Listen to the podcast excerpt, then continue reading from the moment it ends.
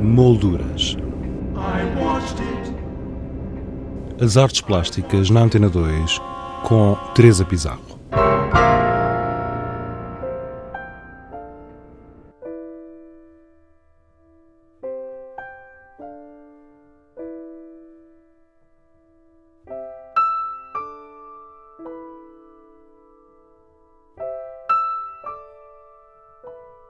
No programa de hoje vamos passar em revista algumas das exposições que marcaram o ano de 2013. Começamos pelo Centro de Arte Moderna da Fundação Carlos de Gulbenkian, que assinalou este ano 30 anos de abertura ao público, com uma grande exposição que apresenta pela primeira vez a quase totalidade das obras em acervo de Amadeu de Souza Cardoso. Sob o signo de Amadeu, um século de arte, assim se intitula esta mostra, que ainda pode ser vista até ao dia 19 de janeiro. No piso de cima, no piso 1, temos um, uma pequenina história do século XX de 1920, 30 até hoje, a começar com a Almada Negreiros e a terminar com o Michael Bebenstein ou com o Craig Ersfield e com a Maria Beatriz, que é precisamente uma obra a homenagem ao Almada. Isso é outra coisa que eu acho que esta exposição e é, um, enfim, uma incitação aos jovens historiadores de arte e jovens críticos. Eh, por vezes pensa-se que a arte portuguesa, que as gerações são de geração espontânea, que, que, que os artistas não olharam para os seus uh, antecessores. Eu penso que esta exposição mostra, por várias relações plásticas que se criam, que isso não é verdade. Ninguém pensa a partir de nada, ninguém faz a partir de nada. E penso que sob o signo do Amadeu, um século de arte mostra precisamente isso. E, nomeadamente, o Amadeu, que é o grande contentor do século XX, está lá tudo. Está lá a colagem, está lá a abstração, está lá a figuração, está lá o no frontal, está lá o corpo, está lá tudo. E portanto, daí também ele ser uh, uma âncora desta coleção e no piso zero mostrar-se todo o Amadeu na sua extensão, tal como temos no acervo. Todo, todo, todo o acervo, tudo. Tudo o que temos do Amadeu. Ficaram duas coisinhas nas reservas coisinha pequenina, um oval e um zenito, que achámos que era um bocadinho irrelevante, que era muito escolar. Era quando o pai o Amadeu tinha 16 ou 17 anos uh, e que não, não lhe dava a, importância que, que ele merece. Uh, e portanto, esta é a viagem pelo século XX e XXI eh, que esta exposição propõe. Isabel Carlos, diretora do Centro de Arte Moderna da Fundação Carlos de Gulbenkian.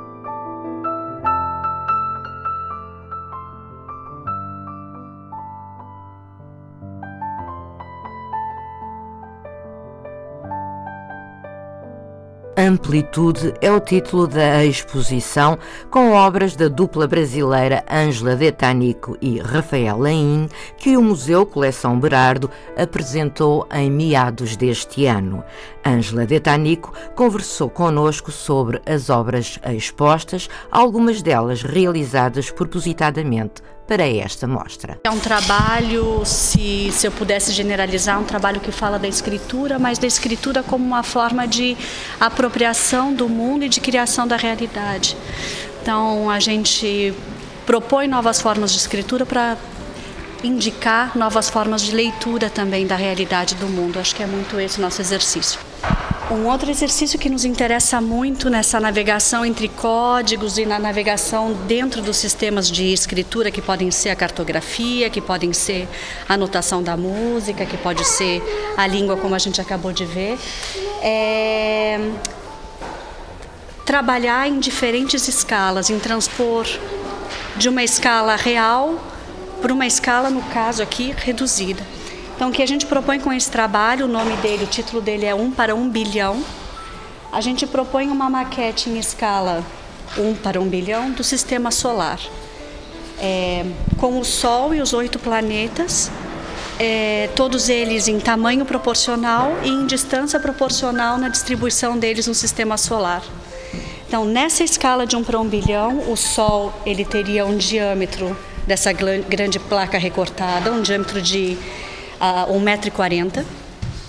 E os oito planetas do sistema solar teriam esse tamanho em relação ao Sol de 1,40m de diâmetro. Mercúrio 5 milímetros, é, depois a Terra 12, é, Vênus 12 milímetros, a Terra 12 e assim por diante. Os gigantes gasosos têm 14, 15 centímetros. São muitos cálculos. São muitos cálculos. É. São muitos cálculos e muita. Hum, é, e muita ciência também. Ciência e, sobretudo, uma tentativa de navegar na ciência para trazer de novo a ciência para a realidade e enxergar onde está a realidade dentro da ciência. É nesse, o cálculo ele nos permite navegar nesse universo e talvez ali propor alguma coisa nova com o nosso trabalho. Do Museu Coleção Berardo, damos um salto até Algés, onde o CAMB, Centro de Arte Manuel de Brito, apresenta obras do artista Noronha da Costa. Uma mostra que ainda pode ser vista até o dia 23 de fevereiro e que mostra os trabalhos realizados pelo pintor na década de 60 e 70 do século passado, quando este tinha entre 25 e 32 anos. A propósito desta exposição, conversamos com o artista. Comecei a pintar, tinha feito uma série de objetos inicialmente. Os objetos que nessa altura, portanto, que fazia eram objetos, quer dizer, onde havia uma parte nítida de, de instrumentos, vinham desde uma manteigueira, uma garrafa, o que quer que fosse, que eram contraditos e, e, por um ecrã, por imagens que eram desfocadas e que estavam por trás. Hum, as coisas foram muitas vezes extremamente mal entendidas porque realmente na altura em que toda a gente ia abandonando a pintura e, e, e só existiam os objetos, eu abandono os objetos para, para trabalhar uma forma nova de pintura. O Eduardo Lourenço dizia que, uh, em certa medida, as minhas pinturas, que depois nasceram da experiência dos objetos, teriam que ver com a frase seguinte, não é? Dizia Eduardo Lourenço que uh, a imagem uh, desaparece, a representação desaparece para que surja uma forma nova e original de pintura-pintura. Mas inicialmente no seu percurso o, o Noronha da Costa não pintava, utilizava as colagens. Sim, é uma fase em que eu começo pelas colagens e isso foi sempre defendido pelos Jogos de França e, e, realmente teve que ver ainda antes com os objetos e com a, a, pintura que eu fazia ainda, que era pintura, pintura, se quisermos, embora fosse com colagens. Eh, eram folhas de parimates, de diversos jornais, de revistas, que eu engordava com, com tinta de, de óleo e que dava, portanto, uma imagem dupla, a imagem do que estava por trás da página e a imagem do que estava à frente da página.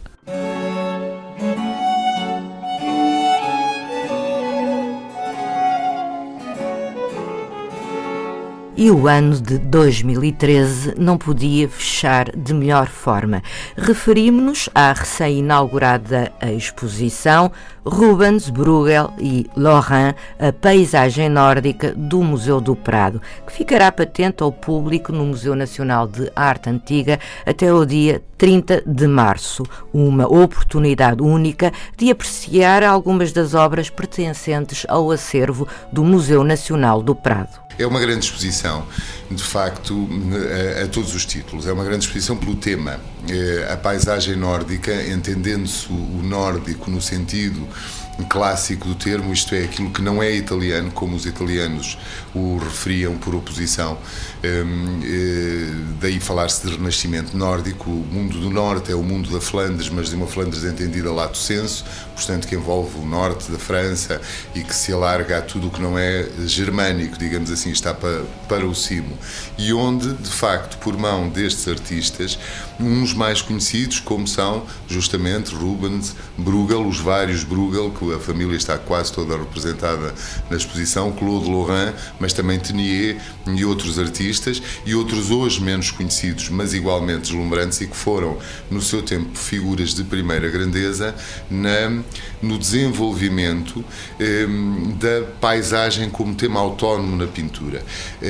Nós tínhamos na pintura do final da Idade Média e do princípio da época moderna uma presença da paisagem que era essencialmente cenográfica e contextualizante. A paisagem surgia hum, envolvendo as personagens e compondo a narrativa, portanto, fornecendo-lhes um indicador de local, de espaço, tempo, mas apenas como cenário, enquanto que eh, a pintura italiana se desenvolve em torno do humanismo hum, e, por conseguinte, a presença central da representação eh, humana. E é no Norte que, a partir do chamado particularismo, ou seja, da sedução pela matéria e pela forma que a pintura tardo-medieval e desse chamado Renascimento nórdico eh, dos pintores do, do século XV eh, tinha e que o Museu Nacional de Arte Antiga pôde ver maravilhosamente na tábua de Van Eyck que teve presente durante o verão deste, deste ano, essa capacidade de olhar para a matéria e para a natureza a partir das flores, da, da, da luz, da paisagem, da perspectiva, tudo isso, vai levá-los a uma inversão de, de, de caminho que vai ser determinante depois para a evolução da própria arte ocidental, porque dela vai nascer o romantismo, vai nascer o naturalismo, vai nascer o impressionismo, mais tarde, em que a paisagem se torna a personagem, há uma inversão de termos, a paisagem torna-se o tema central da composição e a representação humana é como que o pretexto para a representação da paisagem, na qual os artistas, obviamente, se comprazem. São figurantes. António Filipe Pimentel, diretor do Museu Nacional de Arte Antiga. E assim despedimos-nos de 2013. Assim que nos acompanhou ao longo deste ano, o nosso obrigada e votos de um ótimo 2014. Boa tarde.